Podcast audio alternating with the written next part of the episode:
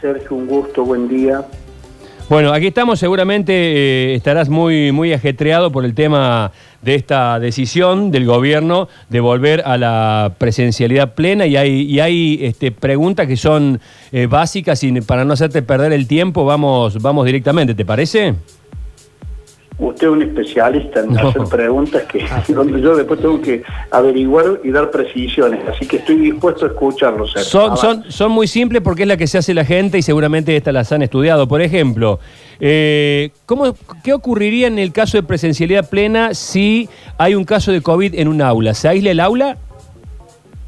Se aísla en principio el aula, inmediatamente se hace el estudio epidemiológico sobre eh, esa burbuja. Ahora el aula pasa a ser una burbuja y bueno, de acuerdo a los, resultados y lo que aconsejen los médicos, podrá tener un aislamiento que pueden ser 10 días, que pueden ser 14 días, depende de la cepa con la cual este, se, haya, se haya contagiado o, o esté ese contacto estrecho, se va tomando la decisión, pero sí, se aísla el aula. Bien. Y si no hay contagio, todos tienen clase. Ah, bien. Bueno, eh, el manejo de los lugares que ustedes ya lo han dicho, el manejo de los lugares donde eh, hay poco espacio para una presencialidad plena, han reducido la distancia entre unos a 90 centímetros, ¿eso está, está- está perfectamente estudiado? ¿Ustedes creen que se va a poder mantener? ¿No, no, no, ¿No habrá aulas en las que vayan a estar todos un poco más amontonados?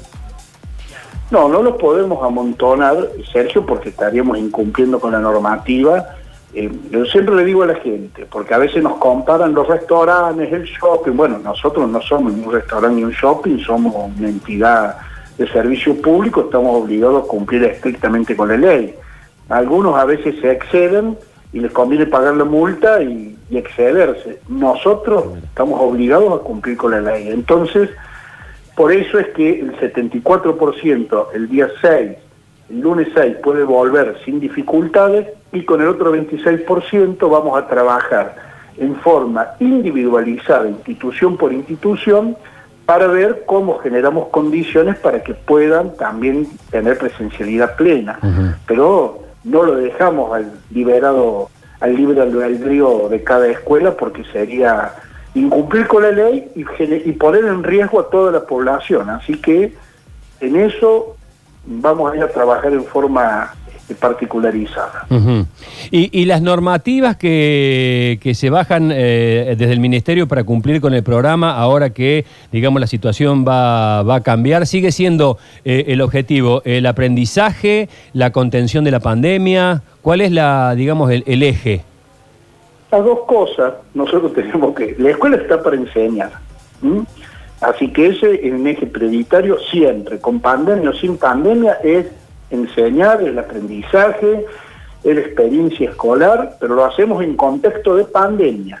Así que cuando hay contexto de lluvia, la gente se pone un piloto, agarra un paraguas, trata de no mojarse. Si la calle viene inundada, se saca los zapatos para no mojarlo. Bueno, contexto de lluvia uno se cuida. Contexto de pandemia, uno educa y se cuida. Y en ese marco han tenido en cuenta que venimos arrastrando ya un eh, sistema de desigualdades que es bastante notorio. Eh, ¿Eso cómo, cómo se puede hacer o cómo piensan hacer para equilibrarlo, eh, ministro? Bueno, el primer equilibrio es que funcione la escuela. Lo dije desde el primer día. Es irreemplazable en la educación obligatoria, o sea, inicial, primaria y secundaria, eh, la escuela y el efecto que produce la escuela en torno de mayor igualdad. Así que por eso estamos, la verdad que contentos y en, en que la inmensa mayoría pueda recuperar esa presencialidad porque sabemos que es lo que va a garantizar mayor igualdad.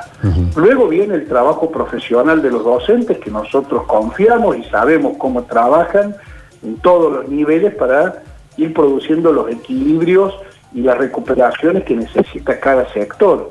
Y el ministerio está para apoyar ese trabajo de los docentes desde equipos técnicos, de apoyaturas específicas, desde capacitaciones, o como vamos a hacer de proveerle a todas las escuelas públicas del barbijo tricapa para garantizar la seguridad y que si no hay contagio la escuela no pierda días por situaciones como la que me preguntaste en la primera pregunta, de no tener que aislar este, escuelas. Así que en eso eh, son directivas generales del ministerio, pero luego la aplicación que se hace en cada escuela.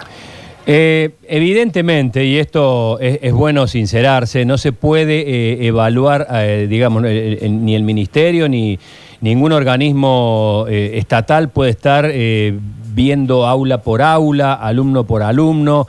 Digamos, ¿de qué manera se, se, está actuando sobre los docentes para, digamos, de alguna manera no, no, no, seguir estresándolos después del año terrible que han vivido, el año y pico terrible que han vivido, y, y, y con los alumnos lo mismo? Mire, el trabajo docente siempre implica una suerte de, esfuerzo entre la vida de cada persona y cómo debemos comportarnos ante alumnos. Eh, otros trabajos tienen la posibilidad de que lo que uno vive en su casa, hacerlo, trasladarlo a su ámbito y no producir perjuicio a nadie. En educación, una de las prácticas profesionales más incorporadas es, bueno, llego a la escuela y tengo que atender eh, con mi afectividad, mi profesionalismo y mi conocimiento a grupos de niños, niñas, jóvenes que, que no esperan otra cosa. Entonces, primero, nosotros no estamos cambiando el orden de prioridades pedagógicas. Entonces, lo que se ha organizado a principio de año, se ha capacitado, se ha trabajado, conversado en cada institución, es lo que vamos a mantener ahora con la dinámica de la presencialidad. Entonces, esta es la primera contribución, no cambiar reglas de juego y creemos que lo que, que son las que ya están definidas son buenas reglas para poder terminar este año y poder pensar en el 2022. Así que ese es el mayor esfuerzo y lo otro bueno, viene con, la elección del oficio docente. Está bien, la, pregunta que venía era esa. ¿Tienen, eh, ¿Tienen como objetivo terminar el ciclo 2021 como, como corresponde, digamos, como debería terminar? Sí, sí, sí. Si toda la sociedad, porque esto es no solo la escuela, ¿eh? si nosotros evitamos que la variante Delta, que tiene particularidades y riesgos distintos a las otras variantes, la podamos controlar, vamos a poder mantener toda la actividad social, incluida la escolar. Ahora, si hay un brote que ponga en riesgo la salud pública, bueno, a lo mejor allí el Ministerio de Salud nos recomienda tener que cambiar eh, lo que estamos haciendo. Así que eh, todos estos avances los tenemos que tratar de cuidar entre todos. En ¿cómo, ¿cómo van a ser? Y me quedaba pensando cuando Sergio hablaba del contagio de las aulas y las burbujas y demás. Digo, ¿cómo van a ser eh, al momento del recreo? ¿Cómo, ¿Cómo se va a implementar este tema? ¿Van a salir al recreo por burbujas? ¿No va a haber recreo? ¿Van a separarlos? ¿El recreo va a ser en el aula? ¿Cómo, cómo se va a implementar esto? No, como, como lo expresaba usted al final, mm, M2 no salen todos juntos al recreo, se van haciendo recreos en forma alternada en distintos momentos, entonces se van eligiendo los grados que tienen capacidad para tener más tiempo de exposición pedagógica, a lo mejor tienen la hora un poco más larga, y los que tienen menos capacidad de, concentración tienen una, anticipación del recreo. Entonces, el recreo sigue funcionando con las burbujas. ¿eh? Entonces no se pueden mezclar de un grado con otro grado, si no, no tendría sentido armar burbujas. Claro, sí, claro, por eso lo preguntaba. Pero en esto la escuela viene funcionando excelente, la verdad que hay que decir que nuestros equipos directivos y equipos docentes han hecho funcionar los sistemas de burbuja en forma excelente e incluso cuando se activaron las burbujas, se activaron adecuadamente, no hubo necesidad de cerrar totalidades de escuelas, eh, cuando se detectaba algún caso, sino esa burbuja y no se propagó. En esto darle la tranquilidad a las familias de que el profesionalismo con que trabajan los docentes es muy alto y, la escuela siempre es un lugar de cuidado. Va a lo que me preguntó Sergio. Cuando nosotros educamos, cuidamos. Y ahora, con esta pandemia, pero con las que hubo antes, que no eran pandemias, pero eran epidemias, dengue, gripe A, o eh, temas que son de época, como el cuidado ambiental, como la educación sexual integral, como la educación vial, la escuela ha sido siempre una transmisora que ha hecho que los chicos eh, muchas veces nos eduquen a los adultos en nuevos hábitos, nuevos cuidados y, sigue funcionando así. Así que Y- nuestro agradecimiento y reconocimiento a lo que hacen los docentes en estas temáticas. ¿Y cómo, cómo se llega al número del 74%? Digo, porque me, resulta un número, mm, eh, no sé, ni siquiera un número redondo, 75 o 70. Digo, ¿cómo se llega número- exactamente a ese número? Eh, perdón, se me perdió un poquito de la comunicación. ¿Cómo llegamos al 74% Claro, claro. al por- número? sí, ¿por qué se llega a ese Ah, número? porque, porque desde el día viernes, nosotros tuvimos Consejo Federal donde se cambió el protocolo Sí. el día jueves, Sí. Eh, con esta reducción del metro 50 a los 90 centímetros, y el día viernes empezamos a trabajar con las direcciones generales que tienen a cargo los distintos niveles, con los supervisores y los supervisores haciendo consulta a cada escuela. Todos conocen, los supervisores conocen todas las escuelas, entonces ya fuimos sacando los números, tenemos el registro de gestión de estudiantes que cargan todos los directores de escuelas, entonces sabemos la matrícula exacta de Claro. cada establecimiento y de cada curso y de cada grado, entonces tenemos un cruce de informaciones que nos da esta de información registrada más conocimiento territorial, en este caso de las escuelas, que nos permite llegar a este número. Mire, a mí me, la prensa, mm, eh, ustedes, me están requiriendo información desde el día viernes de la semana pasada y se habrán dado cuenta que yo no he hablado. Bueno, porque no se trata solo de hablar, sino de dar certeza, seguridades. Nosotros en lugar de hablar nos pusimos a trabajar para poder comunicar con la mayor precisión posible, porque no es lo mismo de decir, se habilitan bares y restaurantes y los dueños de los bares y los restaurantes se hacen cargo y el Estado no mira eso. Nosotros sí lo tenemos que mirar, entonces es todo un mecanismo sobre más de 4.000 servicios educativos que tenemos que ir, mirarlos, conversarlos, ponerlo en línea y no se hace de un día para el otro. Por eso nos tomamos, yo creo que pocos días, que fueron entre el viernes y el día martes, para que el día miércoles podamos no solo enunciar lo educativo, sino cómo nos iba a acompañar salud con agregar días para el testeo, hacer testeos aleatorios este, muestrales para hacer el seguimiento de cómo está la población, eh, aumentar el ritmo de vacunación para ese pequeño grupo que nos está faltando la segunda dosis. Bueno, tratar de tener todo garantizado, ¿no? Ministro, eh, usted sabe que tenemos muchas preguntas así muy puntuales por ahí. Vamos, hacemos una especie de ping-pong eh, rapidito Dale. que, que puede servir para las dudas que, que tienen muchos de los oyentes. Recién nos Me da miedo su ping-pong, Sergio, eh, me da miedo, no es la primera vez que me son. vamos, vamos. No, es- no será este el caso. En este caso soy yo, que soy sueno igual que Sergio, pero Sí, soy Nacho. somos Pero- dos. Ah, perdón, no era Sergio. Somos dos- somos dos Pero acá. Sergio también lo hace, ¿eh? Sí, por eso el ping-pong de Nacho es mucho más suave. Eh, Nacho Alcántara, ¿cómo le va, ministro? Bueno, bueno, ¿qué tal, eh, nos, nos preguntaban recién sobre cómo es esto del pedido del PCR a los docentes. No, lo del hisopado, perdón. Ah, del hisopado, bien. Hisopado, si mm, me equivoqué. Es hisopado. ¿Y eso es para todos o para aquellos que no están vacunados? No, para los que no están vacunados es obligatorio. Bien. Si no, no van a poder ingresar a la escuela. Para el resto es un hábito que tenemos que adquirir los docentes, los locutores, los periodistas, los empleados de una fábrica, los comerciantes, los empleados del comerciante, porque la única forma de hacer un seguimiento y poder actuar a tiempo y aislar un brote que nos pueda poner en riesgo a la sociedad es el testeo. Córdoba hace entre 25 y 30 mil testeos por día se va a aumentar eso. Y una de las provincias que más testeo hace, por eso cuando ustedes ven los casos, es porque en Córdoba no esperamos que, ven, que el caso venga a registrarse. Claro. Se está saliendo a buscar los casos porque hay muchos asintomáticos. Entonces, el testeo para el que no se vacuna o no se quiere vacunar, obligatorio. Para el resto es voluntario, pero vamos a tratar de instalarnos como se instaló usar el cinturón de seguridad, Perfecto. cuidar el ambiente, cuidar el tabaco, las adicciones. Bueno, es vamos a tratar de que, de que se haga de ese modo. A ver, Como eh, complemento va a salir el Ministerio de Salud en forma aleatoria a distintas escuelas a hacer testeo para también tener registro, porque no todo el mundo se va a ir a testear, pero deberíamos tratar de hacerlo de lunes a domingo. Por eso se incorpora un día más. Acá preguntan, ¿habrá cambios en las clases de educación física? No, por ahora no, eh, vamos paso a paso. ¿m? Claro. Todavía tenemos las prioridades pedagógicas y tenemos que mantener el distanciamiento.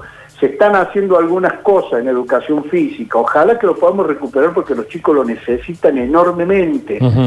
Pero déjennos arrancar este Está. Y Eh, después dice- vamos a ir conversando cómo vamos mejorando cada una de las propuestas pedagógicas. Por eso dije que la primer medida es no atosigarlo a los docentes manteniendo el criterio de las prioridades pedagógicas que veníamos trayendo en el primer semestre, sostenerlo ahora y, sí, y bueno, y lentamente tratando de recuperar esas normalidades. Bien. Pregunta al ministro, ¿cuándo le depositarán a los docentes lo que gastaron el año pasado en materiales, pizarrones, wifi, computadoras, etcétera? No, no, discúlpeme esa, pasemos de largo porque no existe esa, esa no, no es una pregunta. Perfecto. Porque no está arreglado. No, es no, una pregunta. nunca se habló de eso, digamos, perfecto. No, no, es un comentario de alguien que lo está haciendo, lo respeto, no, no me parece mal, pero yo no tengo respuesta. Bien, otro dice, ¿tienen algún temor con esto de que se desarrollen elecciones en los colegios y el lunes haya clases? No, no, no, no, porque se- como hace rato en Córdoba hay elecciones los días domingos, hace muchos años, y el día lunes eh, las escuelas están en condiciones. Si alguna escuela no está en condiciones, por la razón que sea, porque siempre puede haber una excepción, bueno, no habrá clases ese lunes. Claro. Pero la inmensa mayoría terminan las elecciones, se higienizan y pueden tener clases el día lunes. Perfecto.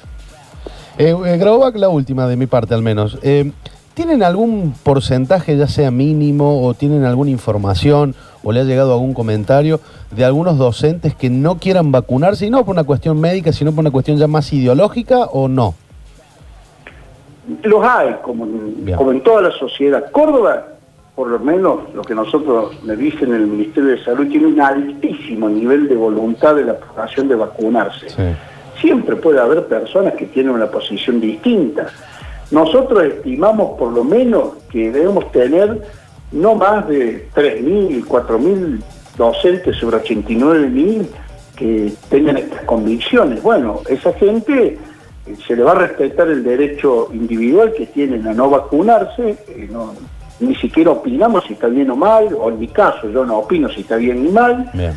eh, pero va a tener la obligación de presentarse con el hisopado, que es gratuito, todas las semanas. Si no, no va a poder ingresar porque no es solo respetar el derecho individual de quien no se quiere vacunar, sino los riesgos que se pueden llevar hacia la comunidad educativa y allí hay que producir un equilibrio entre el derecho individual y el derecho colectivo cuando hay un una pandemia. Así que en esto respeto, pero también eh, cada uno tiene que hacerse cargo de las decisiones que toma, ¿no? Totalmente. Eh, la última, ministro, y agradecido ya por su, por su atención. Eh, ¿Cuál es el límite, digamos, en, qué momento? Porque hay muchos países eh, del mundo en otra situación, de, en otro contexto, con otro tipo de vacunación, incluso cuando la vacunación re- realmente todavía era una, una utopía, eh, pero tienen un plan de contingencia pensado en alguna posibilidad de retroceso. ¿Qué, qué, qué cifras manejan ustedes para decir, no, este, esto no está funcionando, volvemos para atrás? No, las de siempre, Sergio, que es la ocupación de camas, es la incidencia, o sea, la cantidad de contagios cada 100.000 habitantes. Estos son parámetros que maneja el Ministerio de Salud, no el Ministerio de Educación, y ellos son los que nos van ah, diciendo cuáles son las posibilidades. Así como ahora, a pesar de que a veces, lo cual es lógico, ¿eh? no lo digo como una crítica, un médico siempre trata de que eh, su paciente, en este caso la sociedad, cumpla con todas las normas que se recomiendan para su beneficio. También los médicos saben que esas normas a veces se pueden cumplir, a veces es más difícil, depende de muchos factores. Entonces, hoy el esfuerzo que hizo el Ministerio de Salud, abriendo más este, centros de testeo, proveyendo los barbijos tricapa, aumentando el ritmo de vacunación para ese pequeño porcentaje que nos falta de vacunar con esquema completo lo puedan tener, que la forma que tienen de acompañarnos, más las recomendaciones de cómo tiene que funcionar la escuela, eh, es lo que le corresponde y, y agradezco al Ministerio de Educación. Lo otro son las mismas variables, ¿eh? que si se des- disparan estos números de incidencia, disponibilidad de camas, de camas críticas, bueno, allí la escuela y probablemente muchas otras actividades sociales tendrán que dar un marcha atrás. Por eso es tan importante que esta, estos avances los cuidemos entre todos, porque no están garantizados. Eh, no es que ya pasó todo. Vamos a educar en contexto de pandemia. Nos cuidemos todos, adentro, afuera de la escuela y en todas las actividades, porque si logramos tener bajo control el desarrollo de la pandemia, bueno, podremos mantener más normalidad en la actividad de toda índole. Ministro, gracias por este contacto. Que tenga buen día. No, gracias a usted y el ping-pong no estuvo tan bravo. ya vendrá otro. Muchas gracias. Chao. Hasta luego.